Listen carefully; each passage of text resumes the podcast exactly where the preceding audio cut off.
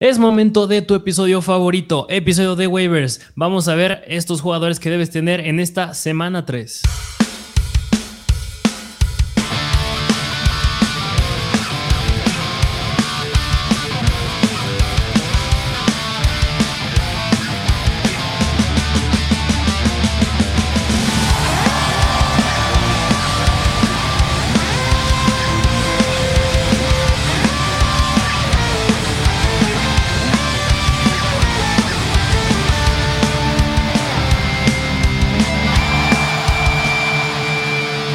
Bienvenidos a un nuevo episodio de Mr. Fantasy Football.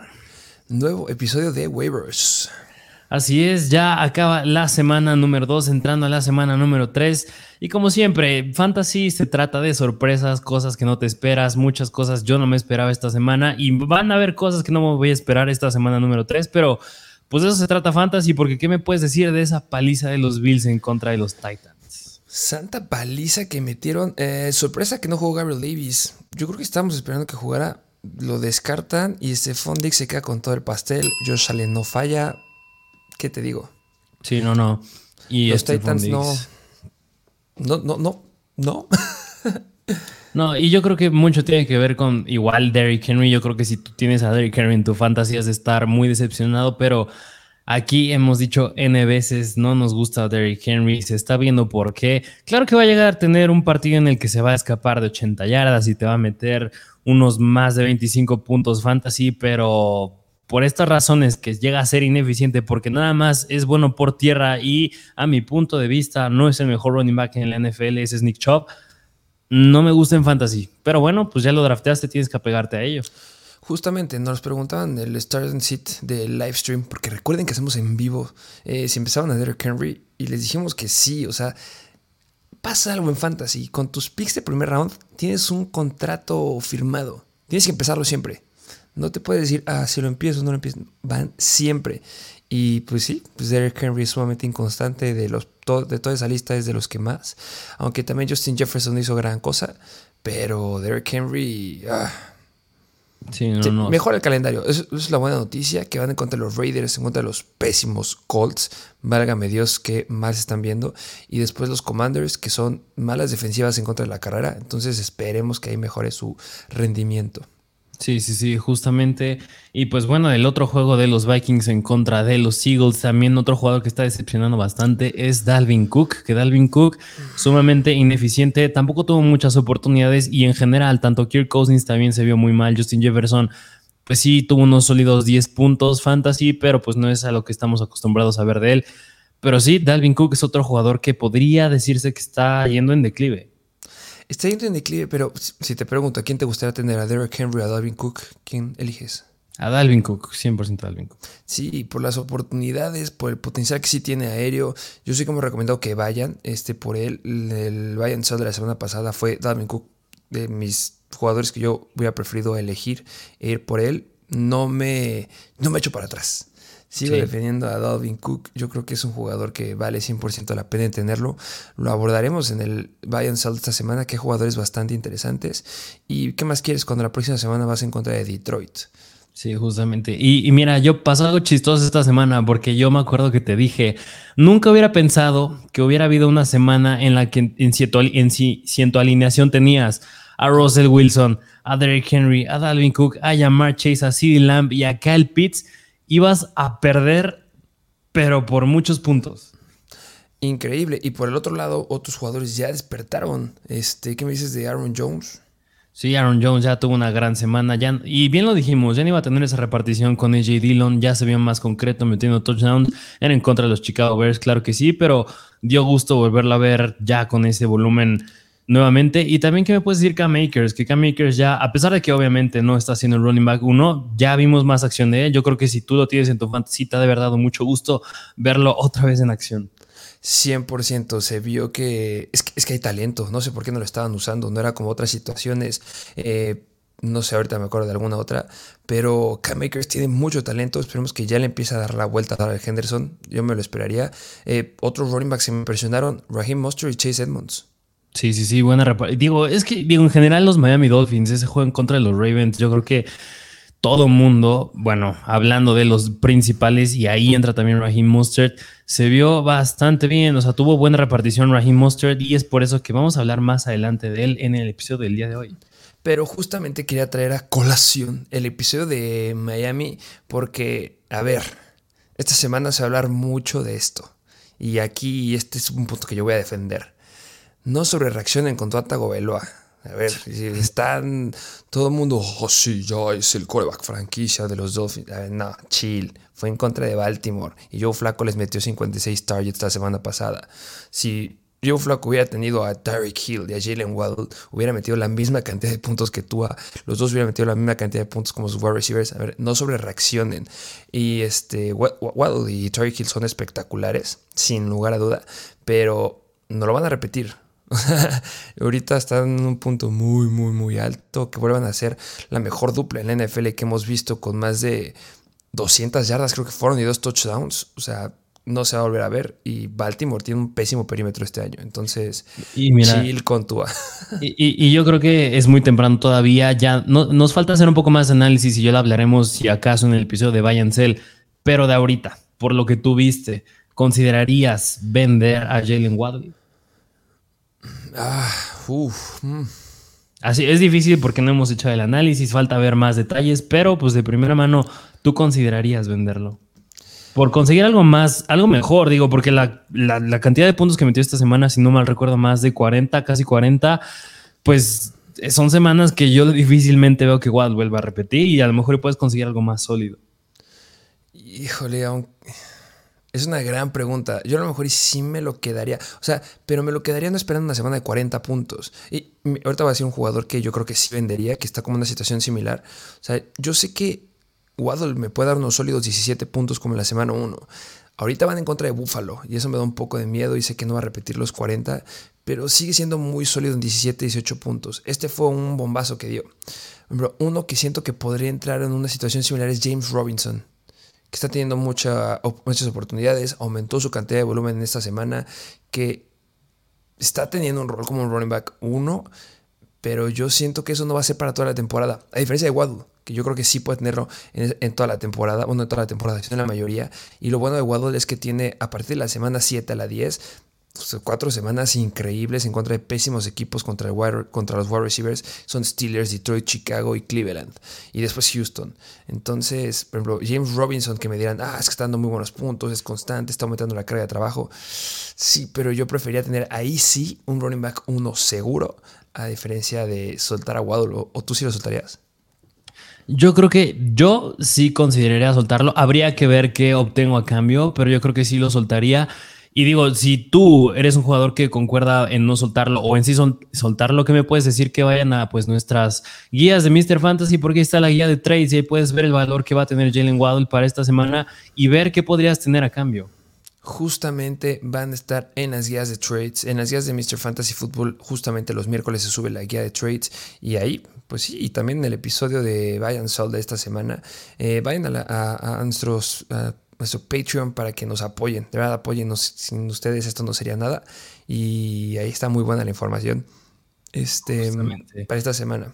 Sí, sí, sí. Y, yo creo que también, antes de empezar a hablar de los waivers, que ya estamos alargando mucho, lesiones importantes.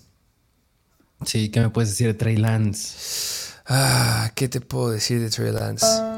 Qué decepción. Se acabó Trey Lance. Se lastima y hay fractura de tobillo queda fuera por toda la temporada. Y mira, de hecho estaba viendo una, una estadística desde una estadística que estaba bien impresionante con Trey Lance, que Trey Lance no ha jugado más de dos partidos consecutivos desde el 2019 y ahí les va por qué, pues en el 2020 fue la pandemia, lo del COVID. En el 2021 fue su temporada de novatos, Jimmy G fue el titular y este año se lo va a volver a perder. Así que o sea, ya me, hasta me da miedo el próximo año, si es que ya regresa como titular Trey Lance, draftearlo porque ya demasiado tiempo sin, sin experiencia de jugar fútbol, ya ni siquiera en la NFL, jugar fútbol. Justo, eh, yo creo que en comparación podemos hablar de Dak Prescott, que Dak Prescott también tuvo una lesión, una fractura en el tendón, en el tendón, en el tobillo, nada más que la de Dak Prescott fue compuesta, o sea, hubo más huesos rotos involucrados, a diferencia de la que tuvo ese Trey Lance. Eso va a estar justamente analizado en las días Mr. Fantasy. Y, y, vemos que Dak Prescott ahorita no anda al 100. Y también algo que es desfavorable es que Trey Lance es un, un quarterback estilo Lamar Jackson, estilo Jalen Hurts. No es tanto como un Dak Prescott. Entonces tiene mayor potencial a correr. Y esta lesión. Ah, qué miedo. Y, y lo que que ahorita vamos a hablarlo de los waivers, este, Jimmy G. Entonces, atentos, vamos a hablar ahí. Pero también quiero mencionar algunas otras lesiones que hay. Eh, James Conner.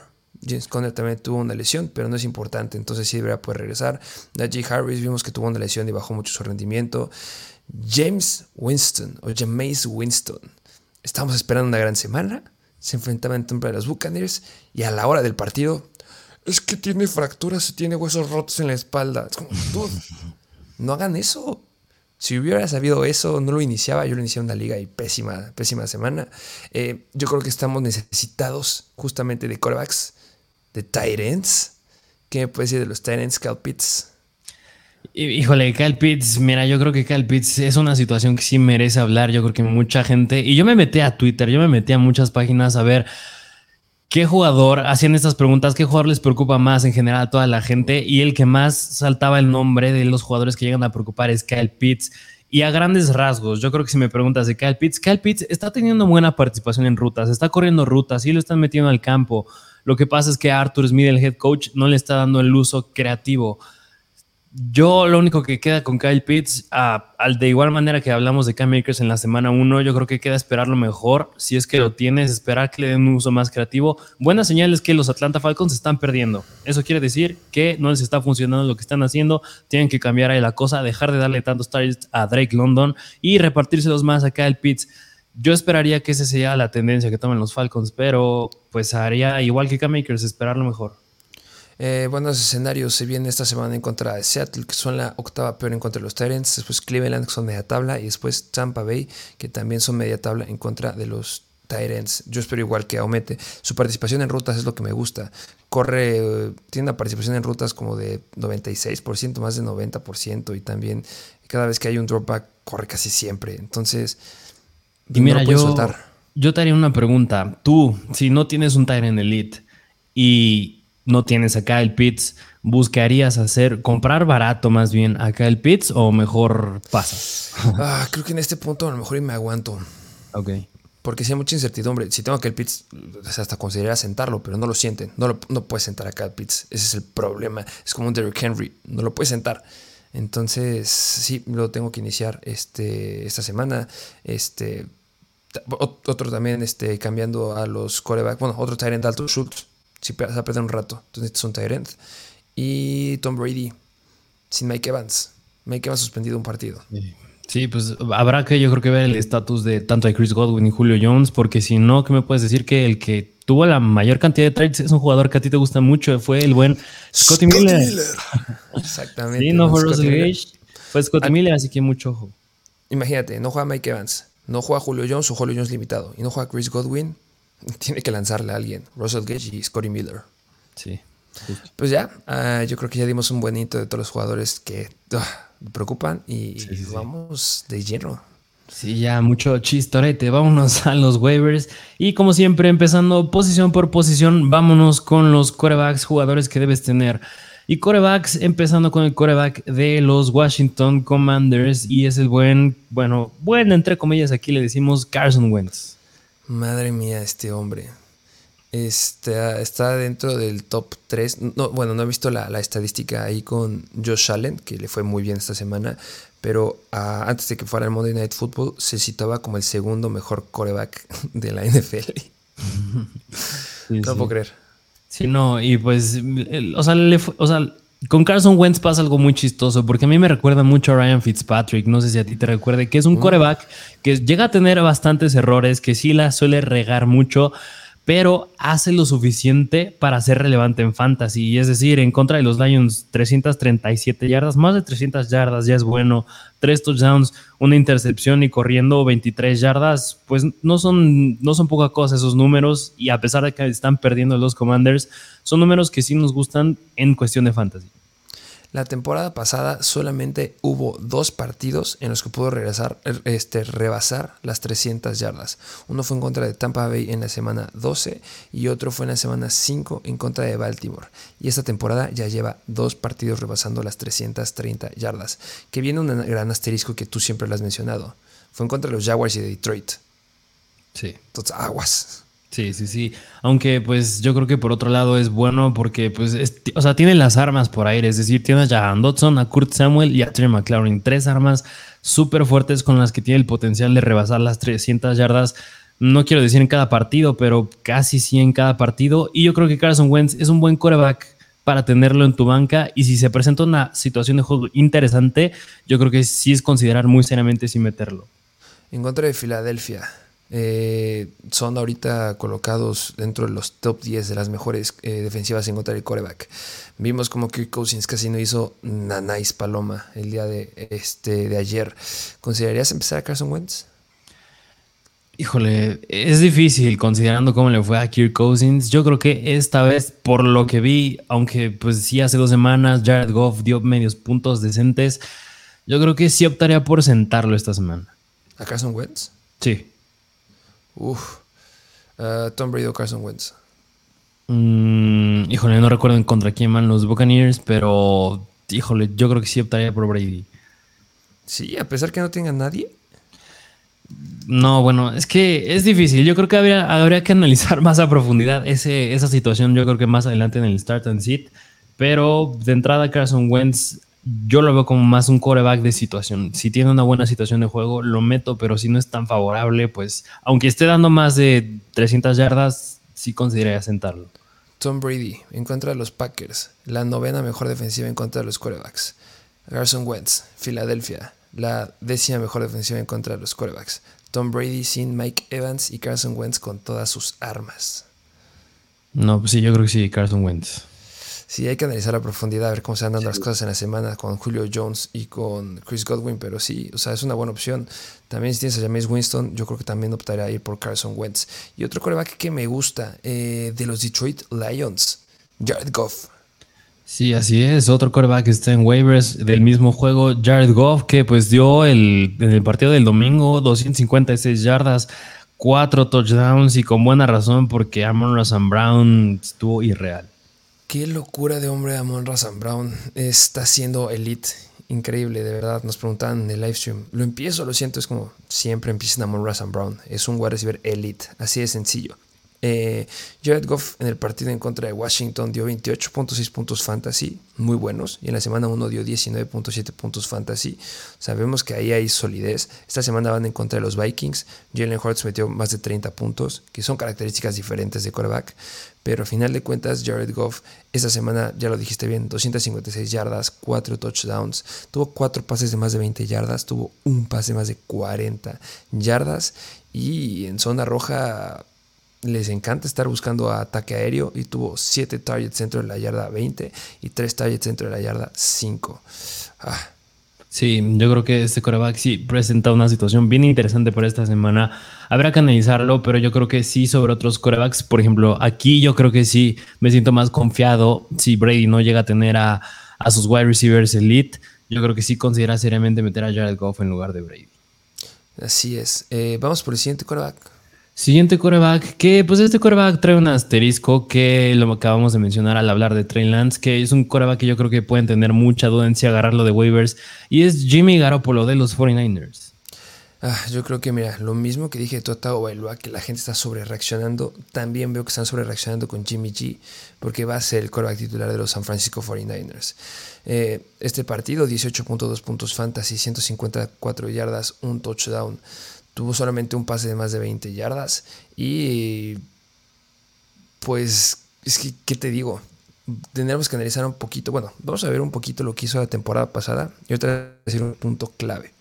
Eh, dentro de las 18 semanas de juego, nos llevó a promediar 19.6 puntos fantasy, 254 eh, yardas aéreas y un touchdown por partido. No son números increíbles, no, o sea, yo creo que con Jimmy Garoppolo, a pesar de que todavía le falta George Kittle ahí, claro que sí, pues aún así, en años pasados tenía George Hill, tenía a Divo Samuel, tenía a Brandon Ayuk y de todas maneras no era tan relevante. Claro que había semanas en, en, las que llegaba a ser considerado un streamer y yo creo que eso es lo que va a hacer esta temporada, pero no al grado de llegar a ser un coreback que empieces cada semana confiado. ¿Sabes cuál es mi problema con Jimmy G? Que el esquema ofensivo estaba envuelto a Trey Lance. Los San Francisco 49ers trabajaron esa temporada para hacer un esquema alrededor de un coreback que corre, Trey Lance, y no de Jimmy G. Ahí está mi problema. Si hubiera sido una situación donde Jimmy G hubiera sido el titular desde el principio y el esquema ofensivo estuviera envuelto en un coreback estilo Jimmy G, me encantaría para los wide receivers y me encantaría para Jimmy G, porque veríamos cómo, como cerraron el año, sería muy similar con Divo Samuel, una gran cantidad de jugadas corriendo desde la zona de los running backs, pero no va a pasar. Entonces, para mí la entrada de Jimmy G le da en la torre a todos, baja el potencial de Divo, baja el potencial de Ayuk, de los corredores, ah, pues yo creo que ese sí los podría llegar a subir un poquito, y de George Kittle cuando planeé eh, regresar a jugar, no, yo no iría por él. Prefiero irme por un Carson Wentz o prefiero ir por un Jared Goff que, que tener a Jimmy G. Lo siento. Sí, de acuerdo. Pero, se bueno, debe decir. Ah, justamente era un coreback del que era necesario hablar. Pero bueno, vámonos al último coreback que les traemos, que es el equipo que yo no hubiera pensado que son los líderes en su división. Es de los Jacksonville Jaguars y es el buen Trevor Lawrence. Trevor Lawrence. Ah, ¿Qué podemos decir de Trevor Lawrence? Eh, yo creo que aquí resaltar algo clave. Este, bueno, nos ha promediado 18 puntos, puntos fantasy en la semana 1 y 20 puntos fantasy en la semana 2. Similar a lo que ha dado Jimmy G y dará Jimmy G. Pero con Trevor Lawrence me gusta el calendario. Sí, sí, sí, tiene un gran calendario por delante y pues como bien dices, ha dado no puntos de más de 20 puntos, no, bueno, no puntos tan de un coreback top 5, pero ha dado coreback, es un coreback bastante sólido. Ah, después de que James Winston diera nueve puntos, Tom Brady diera nueve puntos. O sea, si vas por este hombre es porque no hay corebacks y porque son los atascados en tu liga. Eh, dos touchdowns esta semana, 235 yardas aéreas, 3.7 eh, yardas este, en promedio en sus acarreos que corrió esta semana creo que tres veces.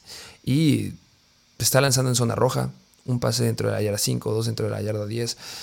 No está dando jugadas tan explosivas, pero pues si estás necesitado a lo mejor y considerarlo. Que esta semana ya van en contra de los Chargers. Eso es como que lo único que, ah, sí, no, pero pues yo creo que debería poder sacar la chamba ahí con Kirk Cousins, con Kirk Cousins, con este Christian Kirk y con Evan Ingram, que hablaremos también un poquito de él y el potencial este aéreo que tienen sus corredores. Y también otro punto que no me gusta mucho es que los Jaguars han dicho que su énfasis esta temporada es el ataque terrestre. Entonces, eso me daría un poquito de miedo, pero pues te digo, si estás ahí necesitado de corebacks, pues ya tienes que empezar a considerar estas opciones. Sí, de acuerdo. Así que, pues, si estás necesitado en la posición de coreback, Trevor Lawrence, a lo mejor y si tenías a Trey Lance nada más, podría ser, podría llegar a ser una buena opción Trevor Lawrence. Sí, y em, ah, también me gustaría mencionar, porque solamente muchos no van a considerar, tú a Tago Bailoa, si ir por él, yo no iría por él. Este, bueno, este yo creo que será un poquito más de trades porque creo que está disponible como en un 40% de las ligas. Van en contra de Buffalo y así que sí van en contra de Cincinnati. No volverá a dar 47 puntos. Bájense, quítense seda de la cabeza. Sí. Pero bueno, esos fueron los corebacks. Vámonos a los running backs, empezando con el running back de los San Francisco 49ers. Bueno, me gustaría hablar de en conjunto de estos dos running backs porque ambos son los 49ers. Y el primero es el buen Jeff Wilson, quien tomó la titularidad en ausencia de Elijah Mitchell y de aquí a que, bueno, aparenta ser hasta ahorita quien va a tomarla hasta que regrese Elijah Mitchell. Sí, titular. Eh, se quedó corto para lo que yo esperaba. Sí, sí, sí. Sí, debo de mencionarlo, pero también ahorita estamos hablando del otro jugador porque también es relevante. Jeff Wilson dio 12.3 puntos. Fantasy, 18 carreros para 84 yardas, dos recepciones para 19 yardas, dos talles nada más, entonces los puedo agarrar los dos. Y lo que me gustó es que tuvo 4 acarreos dentro de la 20, 2 acarreos dentro de la 10 y un acarreo dentro de la 5. Sí, sí, sí, completamente de acuerdo. O sea, 4.7 yardas por acarreo es bastante bueno, arriba del promedio en comparación al otro jugador que nada más tuvo 2.4 yardas por acarreo. Jeff Wilson fue el quarterback más eficiente. Running back. Eh, ajá, sí, sí, sí, running back. Fue el running back más eficiente. Sigue estando Divo Samuel ahí. Trae a, bueno, vamos a decir ya de una vez su nombre a Tryon Davis Price, que sigue siendo un novato, lo trae ahí atrás. Así que yo siento que sí está amenazando a Leon Davis Price en quitarle gran oportunidad a Jeff Wilson, pero bueno, hasta el momento Jeff Wilson está haciendo bien las cosas. Sí, y yo creo que iría yo de preferencia con Tyron Davis Price. Uno, porque es más joven. Eh, dos, porque está disponible en el 90% de las ligas. Y tuvo 14 acarreos en el último juego. Comparado con lo de Jeff Wilson, que corriendo, eh, ya les dije que tuvo 18 oportunidades, usualmente 4 menos, se me hace muy bueno. Y en, hablando de snaps, estuvieron casi casi similares. 30 snap para, snaps para Trylon Davis Price y 37 para Wilson. Y ambos corrieron 10 rutas. Entonces, podría empezar a quitar la chamba. Y Jeff Wilson suele ser un corredor que también se puede lesionar. Entonces, me gusta Price. Justamente. Pero bueno, pues esos fueron los running backs de los 49ers. Vámonos al siguiente que es de los Arizona Cardinals. Y es Darrell Williams. Eh, Darrell Williams y Eno Benjamin. Yo creo que los dos están bastante similares. Los dos tuvieron participación aquí. Eh, este es un asterisco de una liga muy, muy deep. No priorizaría en él. Hay otros jugadores que me gustan un poco más. Pero cuando tienes una lesión en running back 1, pues tienes que ir a buscar los running backs 2. Eh, considérenlo. Pero tampoco es como que esté muy emocionado por Darrell Williams. Sí, no, no, digo, dentro de los números que tuvieron en el juego del domingo contra los Riders, que, qué juegazo. Sí. Williams se quedó con 8 acarreos, 59 yardas, 7.4 yardas por acarreo, muy bueno. Y en comparación, Eno Benjamin igual, tuvo 8 acarreos, pero 3.9 yardas por acarreo. Quien se quedó con el touchdown fue Darrell Williams. Y también Darrell Williams tuvo 3 targets, mientras que Eno Benjamin 4. Es decir, está haciendo una repartición, al menos se vio que es un 50-50, siendo el más eficiente Darrell Williams. Justamente, por eso es el que estamos mencionando nosotros, pero James Conner no espera que se pierda tiempo. Entonces, con James Conner adentro, pues estos corredores se vuelven irrelevantes. Sí, sí, sí, de acuerdo. Pero bueno, vámonos al siguiente running back que es de los Miami Dolphins. Ya llegamos ahora sí a hablar del buen Raheem Mostert. Ah, em, hay que hablar de lo que está pasando aquí en los Dolphins. Eh, parece ser que lo que están planeando hacer es alternar sus corredores. Y estamos poniendo a Raheem Mostert porque está disponible en el 60% de las ligas. Eh, um, en la semana 1 vimos que fue relevante Chase Edmonds. En esta semana fue Raheem Mostert. No sé si tengas ahí las estadísticas de cómo le fue. Sí, sí, sí. Raheem Mostert se quedó con 11 acarreos para 51 yardas, 4.6 yardas por acarreo. Y Chase Edmonds con 5 acarreos nada más para 33 yardas. Más eficiente Chase Edmonds con 6.6 yardas por acarreo. Y por aire, Raheem Mostert se quedó con 3 targets y Chase Edmonds con 3 targets también. Sí, eh, por mucho que me guste Chase Edmonds, me duele este, ver lo que está pasando con Raheem Mostert, pero Raheem Mostert es un buen, buen corredor. Entonces, yo creo que el peor escenario de Raheem Mostert es que puedan estar en, una, en algo normal, en una repartición 50-50 y que de repente tenga un juego explosivo, yo creo que es muy bueno. Va a ser un corredor situacional, dependiendo del escenario al que se enfrenten, podrán ocuparlo. Y bueno, Chase Edmonds está disponible como en el 20% de las ligas y Mostert en el 60% de las ligas. Y es una gran, gran diferencia. Y también recordemos que Chase Edmonds suele ser un corredor que se suele lastimar. Y si se lastima, es la fiesta de Raheem Mostert. Sí, sí, sí, de acuerdo. Así que consideren seriamente agarrar a Raheem Mostert, no aún para iniciarlo, pero sí para tenerlo ahí en su banca. O a lo mejor y sí para iniciarlo en un juego bastante atractivo, no lo sé. Sí, el que sigue no. no. pero sí, considérenlo. Así es, pero bueno, vámonos al siguiente running back que es de los New Orleans Saints y es el buen Mark Ingram. Ah, Mark Ingram que me decepcionó esta semana, ¿eh? Yo me hubiera esperado que tuviera una mayor este, relevancia y que tuviera más cantidad de puntos. Lo recomendamos bastante porque recordemos que la temporada pasada tuvo dos juegos sin Alvin Camara y promedió 19.1 puntos fantasy. Eh, ¿Cómo le fue? Sí, o sea, yo, yo hubiera en general, yo creo que este juego de los Buccaneers en contra de los Saints esperaba que fuera de más puntos, no que se quedaran con 10 puntos los Saints. Y Mark Ingram se quedó con 10 acarreos para 60 yardas, 6 yardas por acarreo, bastante bueno. Y por aire se quedó con 2 targets, 2 recepciones, pero nada más de 3 yardas. Y otra vez se quedó con un fumble. Ah, esos fumbles con este hombre es todo un tema, igual con otros corredores, pero bueno, este, un fumble en la semana 1, un fumble en la semana 2. ¿Qué es lo que pasó con Mark Ingram? Que también se estaba recuperando de una lesión. Entonces no podemos dejar de descartar que bajó su rendimiento para el partido, le bajaron el volumen y solamente jugó 25 snaps comparadas con 34 que jugó Tony Jones. Em, sí, van a estarme diciendo, ¿va a regresar Alvin Cámara? Claro que sí, pero ya se está viendo desde la semana 1 que va a haber una repartición como 70-30, a veces 60-40 entre los dos, porque en la semana 1 Camara jugó 38 snaps y en la semana y, este Mark Ingram jugó 20 snaps en esa misma semana y podría llegar de relevancia en oportunidades en zona de gol y si Camara se ausenta es el running back 1 y yo creo que es una opción, una, para tenerlo y hacerlo en trade que tenga cámara, puede llegar a ser una opción. Y si se vuelve a sentar cámara, que no creo que se pierda otro partido, pero la temporada es muy larga, una opción para flex. Sí, sí, sí, de acuerdo. Sí, me late, me gusta. Eh, vamos al siguiente corredor. Vámonos al siguiente running back, que es running back novato de los Atlanta Falcons, y es el buen Tyler Algier. Tyler Algier, que debutó en la NFL después de la lesión de este Damien Williams, si no me equivoco, de, Atlanta. Y, le dieron su oportunidad y le fue bastante bien, quitándole oportunidades a Cordell Patterson. Sí, sí, sí, porque Cordell Patterson se quedó con 10 acarreos, también Tyler Algier tuvo 10 acarreos por aire. Desgraciadamente Tyler Algier no tuvo nada de targets, aunque digo, Cordell Patterson nada más tuvo un target, que acabó en intercepción, si no mal recuerdo.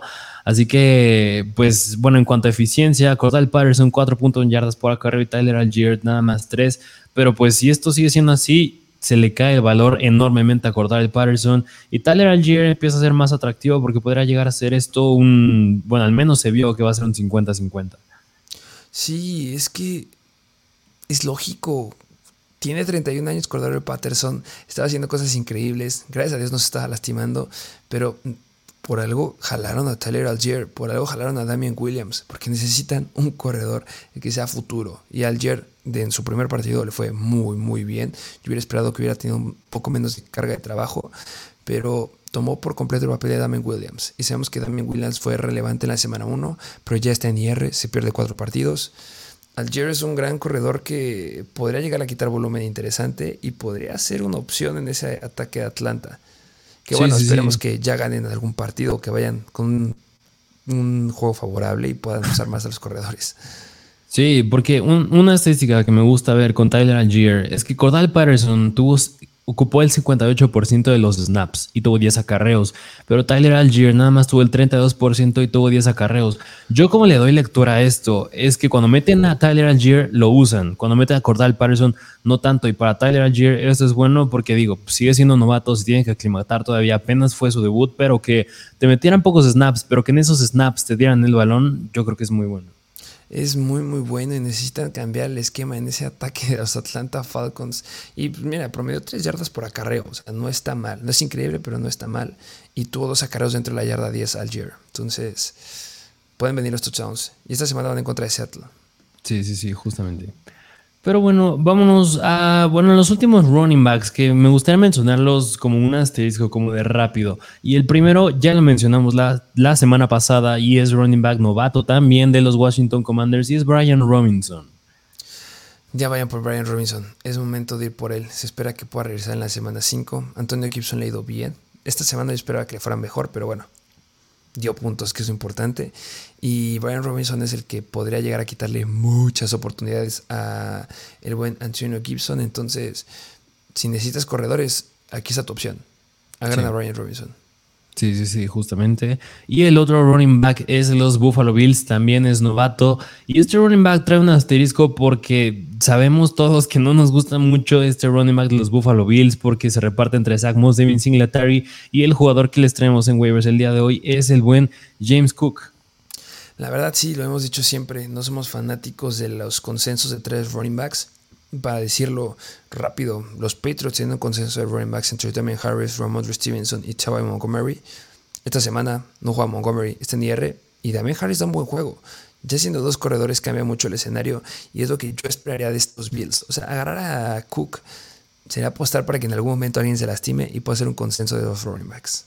Sí, porque pues este, esta semana, bueno, la semana pasada en contra de los Titans, pues se quedó con 11 acarreos, 4.8 yardas por acarreo fue el que tuvo más acarreos. Devin Singletary se quedó con seis acarreos. Isaac Moss con tres. Fue el que tomó relevancia. Y lo que nos gusta, bueno, lo que al menos a mí me hace llamar la atención para James Cook es que pues sigue siendo novato y le falta todavía ese volumen por aire. Así que nada más por eso yo consideraría agarrarlo. Sí, pero es una apuesta a largo plazo eh, y este y esperando que Zach Moss ya lo dejen de ocupar como lo están usando y pueda entrar ahí como un consenso de nada más de dos running backs. Es lo que estás apostando que James Cook. Pero si está necesitado de, necesitado de running backs, como tienes a Derrick Henry, puede ser una opción. Sí, justamente. Pero bueno, pues esos fueron todos los running backs que les traemos. Vámonos a la siguiente posición que son los wide receivers. Empezando con el wide receiver de los New England Patriots y es Jacoby Myers. El buen Jacoby Myers, que yo creo que es una gran opción si está necesitado de wide receivers, que hubo muchos que quedaron muy decepcionados de sus wide receivers, o si jalaste a Dick Metcalf, por ejemplo, que no entiendo por qué jalaste a Dick Metcalf, pero si lo tienes a él, o si tienes a Jerry Judy, que también tiene una lesión, si tienes a, no sé, CD Lamb, que se anda, anda quedando medio corto, eh, lesiones importantes de wide receivers, eh, alguno de los Giants, ya tocaremos ese tema también. Em, es una buena opción. Nos llegan a preguntar eh, antes de en el live stream si lo empezaban y les dijimos algo que es bien importante. Jacoby Meyers no anota. No les gusta dar la bola para anotar. Pero ha dado buenas semanas. Sí, sí, sí. O sea, yo la verdad este juego no hubiera esperado que lo hubieran ganado, ganado los Patriots. Y aún así, pues Jacoby Myers, lo que me gusta mucho es que se quedó con 13 targets. Yo creo que un punto, un, un límite donde puedes empezar a decir que yo creo que ya son buena cantidad de targets, a lo mejor eso sí es que son más de 6. Y ahorita Jacoby Myers se quedó con casi el doble y se quedó con 9 recepciones para 95 yardas. Y bien dicho, como tú lo dijiste, Nelson Aguilar fue el que se quedó con el touchdown, no Jacoby Myers. Sí, justamente es lo que suele pasar, pero pues mira, disponible en el 65% de las ligas, es de los mejores slots a corto y mediano yardaje, que eso es volumen y en ligas PPR me fascina. Priorizaría si tengo estoy en la liga PPR ir por él. Dos semanas consecutivas dando este, muy buenos puntos y lo mismo de lo que les comenté que es uno de los mejores slots a mediano y corto yardaje, es que su techo no es muy alto, el problema de los touchdowns, pero es sólido. Y el target share en la semana 1 20% y semana 2 37%. 37% del target share es demasiado, es un exceso. Entonces, es opción aquí, ¿eh? Sí, una opción bastante segura de flex si es que tienes dificultades ahí. Jacoby Myers es la opción. Sí, justamente esta semana van en contra de Baltimore y ya les dijimos, vean lo que hizo tu Atago Bailoa. Yo creo que es este lo agarras y lo empiezas como wide receiver 2 sin ningún problema. Ok, ok, me gusta. Pero bueno, eso fue Jacoby Myers. Vámonos al siguiente wide receiver que es novato de Ohio State. Es wide receiver de los Jets y es el buen Garrett Wilson. Válgame Dios, los rookies nada más como, entre paréntesis, Garrett Wilson, 8 recepciones en 14 targets para 102 yardas y 2 touchdowns. Drake London, 8 recepciones en 12 targets para 86 yardas y un touchdown. Y Chris Olave, 5 recepciones en 13 targets y 80 yardas. Y es el wide receiver que tuvo la mayor cantidad de yardas aéreas en esta semana, que es decir, la, distancia que corre el balón en el, en el, aire para encontrar al wide receiver, que fue más de 300, 350 por ahí. O sea, los novatos, wow. Sí, está cañón. Y Garrett Wilson, lo que más me está gustando es que yo la verdad no me hubiera esperado esto de Joe Flaco, pero Joe Flaco, pues que ya dijimos la semana pasada, lanzó 59 veces el balón, esta semana 44 veces el balón, es decir, le están confiando mucho ese brazo a Joe Flaco y quien se está beneficiando más de ello es el buen Garrett Wilson. Punto importante, que igual de la mano de lo que vamos a estar hablando toda la semana, este, que es de Miami, y lo estamos retomando todos los episodios, viene un punto clave. No se atrevan a soltar el Ayamur. No se atrevan a soltar el Ayamur. Lo que tienen los Jets es un ataque aéreo o jugadores que son playmakers. Garrett Wilson y Elijah Moore y Brice Hall son playmakers y son muy, muy explosivos. Sí, el Elijah Moore no tuvo mucha relevancia y se quedó la mayor cantidad de, targets, bueno, de oportunidades ahorita. Este, el buen Garrett Wilson se quedó con el touchdown con el que ganaron el partido que Nick Chubb, íncate por favor antes de anotar cuando quedan dos minutos para ganar el partido en lugar de anotar. Esa es otra historia. Pero Ojo, el Moore es muy bueno, es muy explosivo. Es de mis wide receivers favoritos para ir en el buy and sell. No lo descarten. No significa que Garrett Wilson ya vaya a ser el elite. Sigue siendo un novato. Este, y ya, necesitaba decir eso. Y, mira, a mí me gustaría decir que, o sea, ahorita con Joe Flacco le está yendo muy bien. Y me encantaría Garrett Wilson si es que Joe Flacco fue el coreback titular oficial de los Jets para el resto de la temporada. Pero todavía falta que regrese Zach Wilson. Y Zach Wilson, recordemos que la temporada pasada Elijah Moore no le llegaba a ir bien con él. Y cuando estaba Zach Wilson le iba mejor. Podría ser el caso con Garrett Wilson, podría ser, pero a lo que voy es que todavía falta ver alguien nuevo que lance el balón en esta ofensa.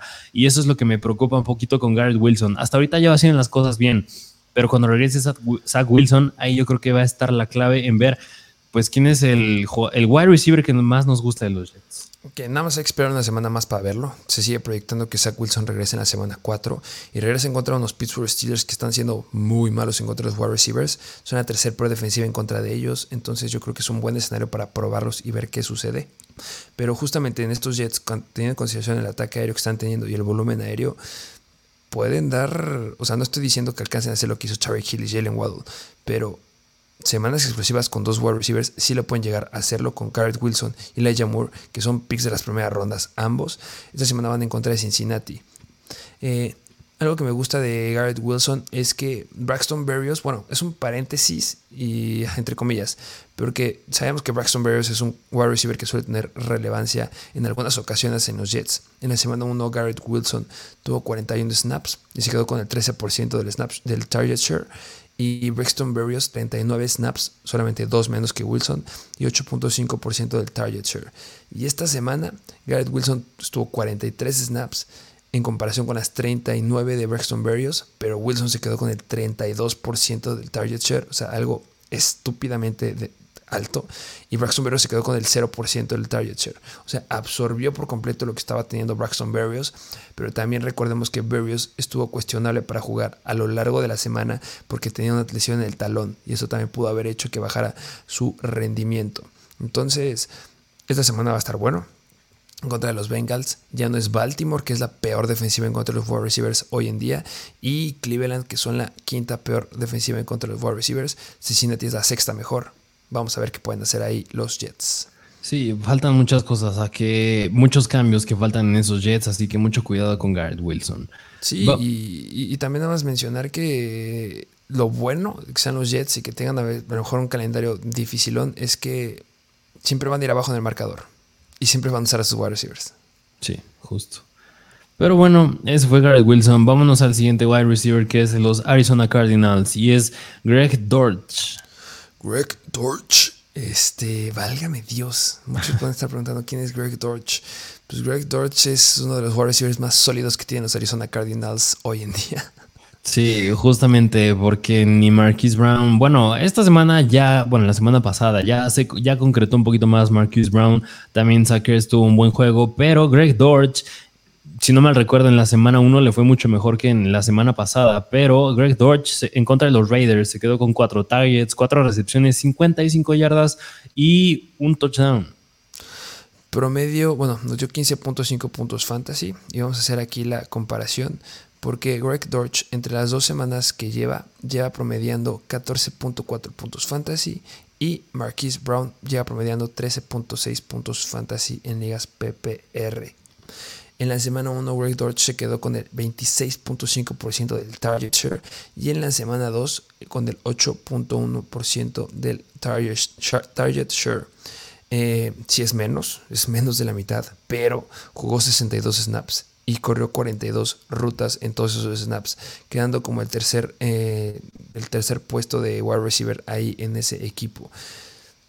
Sólido, constante.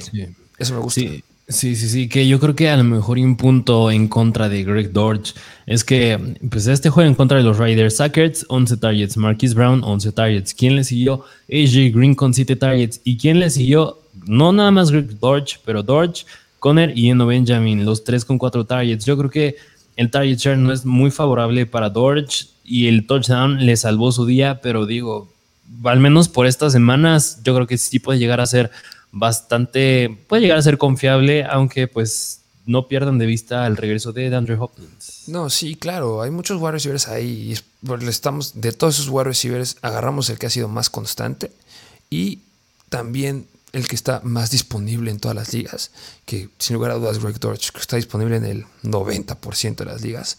Y van en contra de los Rams, que al día de hoy son la segunda peor defensiva en contra de los wide receivers. Entonces, sí, así de mal están los Rams. Este.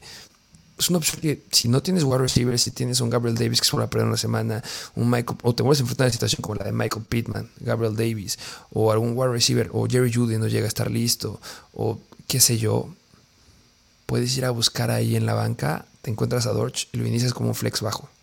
Sí, sí, de acuerdo. Pero bueno, pues ese fue Greg Dortch. Vámonos al siguiente wide receiver. Que bueno, aquí me gustaría mencionar a dos que son de los New York Giants.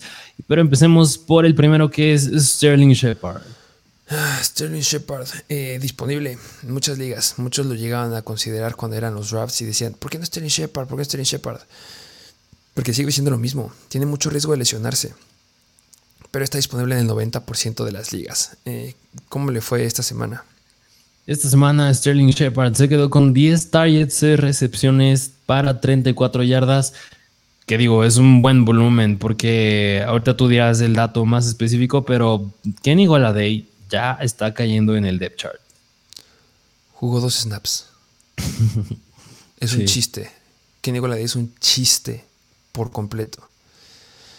Y también otro wide receiver Kadarius Tony, que solamente tuvo 7 snaps en la semana 1. O sea, no sé qué fregados están haciendo los Giants. O sea, si hay staffs de cocho que no estoy entendiendo, uno es el de los Giants. Gracias a Dios ganaron, si no me equivoco, en contra de los Panthers. Y otro es el de Denver. qué pésimo staff. Pésimo. Pero ya tocaremos ese tema en otro episodio. Eh, hay incertidumbre en ese core de wide receivers y Sterling Shepard suele ser bastante sólido ahorita, al parecer. Y es el único wide receiver que ha tenido la jugada explosiva de los wide receivers de ese equipo, con una jugada de 65 yardas en la semana 1. Y esta semana se quedó con el 29.4% del target share, jugando 66, 66 snaps. Y esa solamente es un snap menos que David Seals. Y lo mismo de Stanley Shepard de siempre. Va a ser inconstante, se sabe. Pero dependiendo del escenario, puedes meterlo como flex. Sí, sí, sí. Sterling Shepard, yo creo que ahorita pinta ser el favorito por aire para Daniel Jones y me atrevo a decir que a lo mejor y para el resto de la temporada.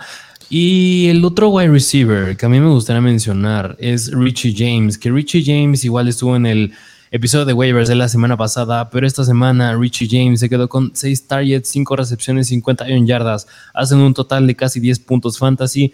En la semana 1 igual se quedó con 6 targets, fue líder entre wide receivers en cuanto a targets y logró casi 11 puntos fantasy. Yo a Richie James lo pongo en un perfil similar al cuando hablamos de Jacoby Myers, es decir, que es un wide receiver que está siendo constante. No considero que tenga mucho upside, porque ese upside le pertenece a Sterling Shepard, pero yo creo que la seguridad, al, al menos hasta ahorita, se está viendo con Richie James. Y cuando se lastime Shepard, que sí, sí va a pasar, se va a lastimar Sterling Shepard, métaselo en la cabeza. En todas las temporadas que ha jugado en la NFL, a excepción de 2018, si no me equivoco, y su primera temporada de, 2016 se ha lastimado. O sea, 2017 se perdió 5 juegos, 2019 se perdió como 6, 7 juegos, 2020 se perdió 4 juegos, 2021 se perdió como más de 10 juegos y 2020 va entero. Si lo agarraría, si lo empezaría, porque esta semana van en contra de Dallas, que eso es bueno, porque son la décima peor defensiva en contra de wide receivers, y después van en contra de Chicago, y después en la semana 6 van en contra de Baltimore, y después Jaguars, después Seattle. O sea, son buenos escenarios. Y en la segunda mitad de la temporada creo que tienen de los top 3 calendarios más sencillos para wide receivers. Me pregunto si va a estar sano para ese entonces. Sí, sí, es una buena opción. Sí, sí, justamente. Pero bueno, vámonos al siguiente wide receiver que es precisamente de los Dallas Cowboys y es Noah Brown. Válgame Dios, estos Dallas Cowboys, este Cooper Rush, pues relativamente bien, ¿no? No se vio tan mal Cooper Rush. Pues digo, haberle ganado a los Bengals y eres el coreback de segundo equipo, nada mal. Sí, CD Lamp se quedó con nada más 15 puntos, puntos fantasy, 75 yardas en 7 recepciones, pero Noah Brown es el interesante. Sí, porque Noah Brown pues, se quedó con 5 targets, atrapó todos para 91 yardas y un touchdown. Ah, lo empezó a usar en bastantes situaciones importantes. Era un nombre que salía bastante frecuente. 20.1 puntos fantasy, no es cualquier cosa. Eh, un target dentro de la yarda 10 y atrapó todo. Sí, sí, sí. Aunque yo creo que con Noah Brown. Mira, y también pasa algo bien interesante en los Cowboys que Yo he querido meter a investigar un poquito más, desgraciadamente no lo he hecho, pero Mike McCarthy ha estado tomando la decisión de no iniciar a Jalen Tolbert. El novato Jalen Tolbert no ha tomado acción, no ha tomado ni un snap en su carrera en la NFL y también ya se aproxima el regreso de Michael Gallup. Así que yo creo que son dos situaciones que a lo mejor podrían molestar un poquito ahí con Noah Brown. Sí, se tiene que mencionar el buen este, Noah Brown, porque simplemente si tú tenías a CD Lamp, te esperabas un juego sumamente explosivo esta semana y no sucedió porque el que se quedó con la mayor cantidad de puntos fantasy fue el buen Noah Brown. Y, y, sí, me da miedo que ya, yo creo que ya podrá regresar sin ningún problema eh, el buen Michael Gallup esta semana. Y también recordemos que está James Washington, que él está en IR y podrá regresar hasta la semana 5, pero, o sea, Noah Brown podría hacer nada más de uno o dos partidos. Entonces, me da miedo, pero se debe mencionar. Justamente. Pero bueno, vámonos al siguiente wide receiver que es de los Washington Commanders y es el novato Jahan Dodson. Si es que sigue disponible en tu liga, debes de ir a agarrarlo sí o sí, de verdad. Yo creo que los, no sé tú qué consideres, pero a mi punto de vista, los tres wide receivers de Washington, que no lo puedo creer, son starts. Sí, o sea, sí, no lo puedo creer porque, bueno, pues Kurt Samuel, pues ya sabemos lo que ha hecho, es un buen wide receiver. Jahan Dodson se quedó con 5 targets, 4 recepciones, casi 60 yardas y un touchdown. Nada mal para un novato y ser el, ter yo diría que es el tercer wide receiver en cuanto al depth chart ahí en los Commanders. parece ser que Curtis Samuel es el primero. Sí, sí. Pero, pero sí, vayan por él, sólido. Y tiene cuatro semanas que son increíbles. Van en contra de Filadelfia, que son media tabla. Pues Dallas, que son la décima onceava peor en contra de wide receivers. Después los Titans, que son la cuarta peor en contra de wide receivers. Y después Chicago, que son la doceava peor en contra de los wide receivers. Muy buenas semanas, mucho potencial. Eh, Carson Wentz viene jugando bien, le está repartiendo mucho el balón. Y con al menos 5 targets está siendo muy productivo el buen Jahan Dodson. Y tuvo un target dentro de la yarda 5. Obviamente tuvo el touchdown. Y tuvo una recepción de más de 40 yardas. O sea, es muy bueno. Sí, sí, así es. Pero bueno, pues vayan a buscarlo si sigue disponible. Vámonos al siguiente wide receiver que igual lo mencionamos hace una semana. Este también tiene un asterisco y es el wide receiver de los Detroit Lions, Jameson Williams. Que está lastimado, está en IR, no se sabe cuándo pueda regresar. Algunos están diciendo que puede regresar en las semanas 5, 6. Yo soy el que cree que va a poder regresar por ahí de las 6. Otros están diciendo que todavía hasta las 7, 8 me gusta porque el ataque aéreo de los Detroit Lions hay mucho volumen y se le está quedando por completo a Morrison Brown. Y por algo gastaron tanto capital en ir por Jameson Williams cuando había otros jugadores que puedan haber optado antes de ir este, por un wide receiver, el mejor wide receiver de la clase. Eh, tiene la lesión, obviamente se lesionó del, del torn ACL y sí van a estar, puede estar limitado al inicio de las semanas, pero si alguien tiene la posibilidad de quitarle un poquito de los targets que está teniendo Morrison Brown, es Jameson Williams, no es DJ Shark, no es T. Hawkinson, no es Andrew Swift por aire, no es nadie. Es Jameson Williams, por algo lo jalaron. Entonces, no estoy diciendo que Morrison Brown va a ser relevante. A Morrison Brown va a ser relevante por el resto de la temporada. Pero si tienes la opción de agarrar a Jameson Williams y lo puedes meter justamente en los jugadores de reserva de tu equipo y no te quita ningún espacio en tu banca, sí vayan por él, porque podría ser, es un podría, pero si sí es relevante, va a ser bueno. es que vean todo lo que están haciendo los novatos. Ya les dije, Chris Olave, Drake London, Jahan Dodson, Garrett Wilson. Los tres están, bueno, los cuatro están siendo increíbles. Y de esos, es mejor wide receiver Jameson Williams. Entonces, vean eso. Nada más hay falta George Pickens, pero bueno, ni modo. ah, sí. Vámonos al siguiente wide receiver que es de los Indianapolis Colts, al último wide receiver que les traemos y es Ashton Doolin. qué malos son los Colts.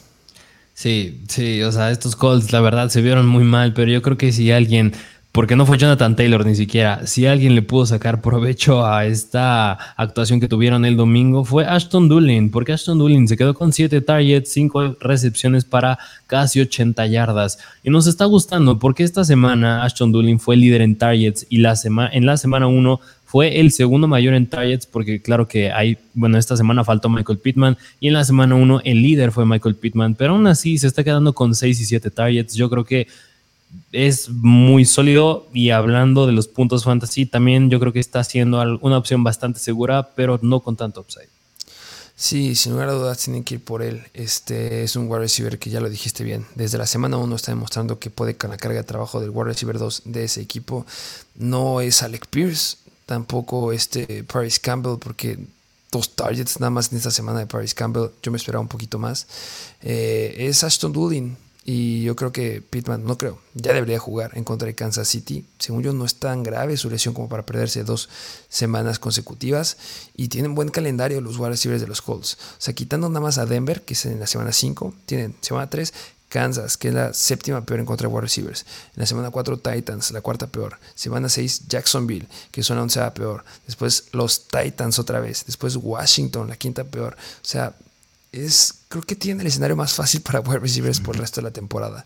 Entonces, si sí, se logra quedar con el rol de wide receiver 2 de los Colts, que parece que sí, por muy mal que esté jugando Matt Ryan, puede tener volumen. Sí, sí, sí. Y nada más como la, la cereza en el pastel para Ashton Doolin, se quedó con un acarreo para tres yardas. Interesante. A ver qué pasa con esos Colts en esta semana que van en contra de Kansas. Tienen que ponerse las pilas. Así es. Pero bueno, esos fueron los wide receivers. Vámonos a la última posición, que es la posición de tight ends. Empezando con el tight end de los Jacksonville Jaguars y es Evan Ingram. Que yo creo que esto es lo que quieren escuchar muchos. Si tienes a, o sea, a menos que hayas tenido a Mark Andrews, hayas tenido a Darren Waller, a Taylor Higby y Everett, no recuerdo que también le fue, seguro no le fue tan mal a Gerald Everett. Sí, no le fue Uno de esos, no estás tan feliz. Suckers más o menos. Sí, Hawkinson, bastante corto. Eh, Colquemet, qué horror. Kyle Pitts. Qué excepción. No, pero es que Colquemet, hablamos muy bien de Colquemet, ha hecho cero puntos, literal. qué tristeza. Kyle Pitts lo acaba de decir bastante bien. Andas muy necesitado de Tyrants. Es, la, es lo que pasa siempre en Fantasy. Todos los años siempre estamos buscando Tyrants en la semana 3. Y nos gusta porque podemos ir a encontrar a los elites este, baratos como Kyle Pitts, por ejemplo. Pero ya lo abordaremos en otro episodio.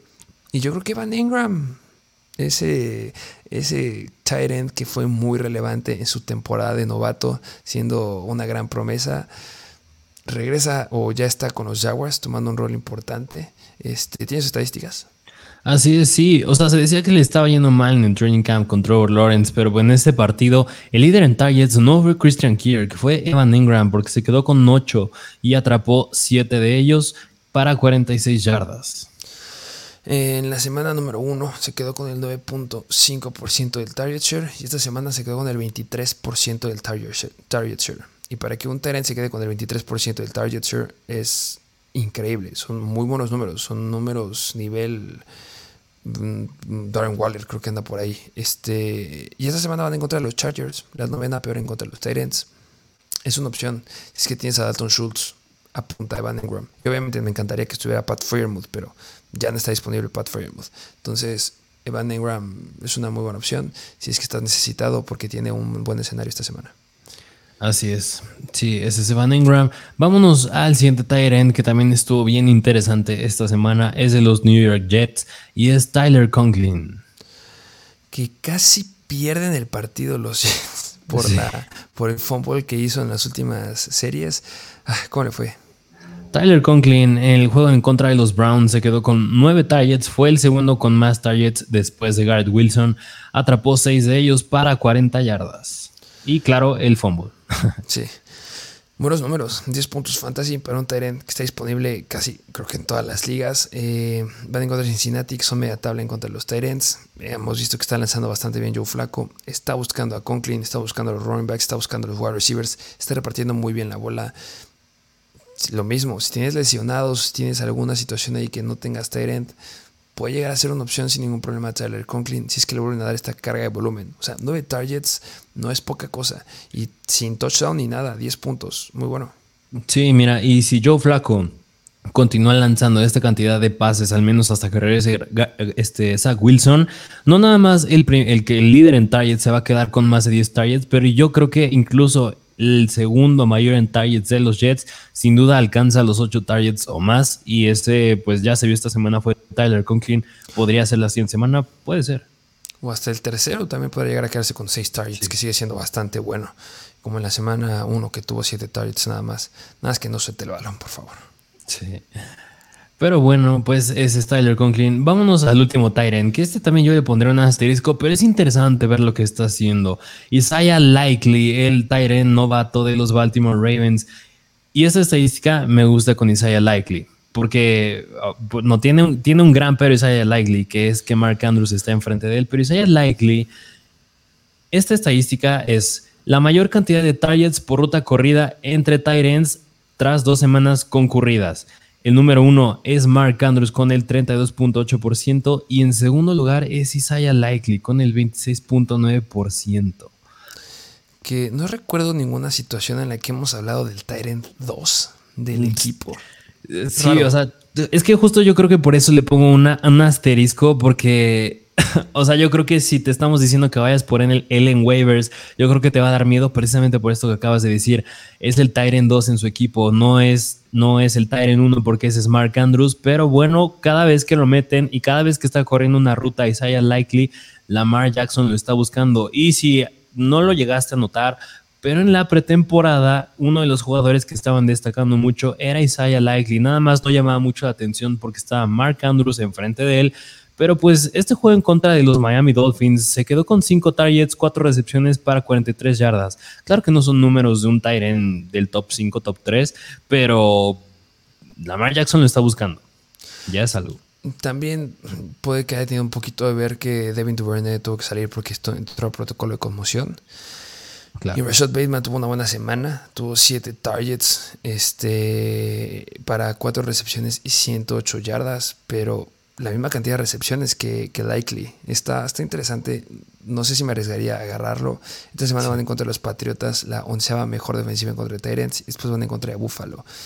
Me gustaría decir que si cae una lesión de Mark Andrews, Likely va a poder usar sus zapatos sin ningún problema.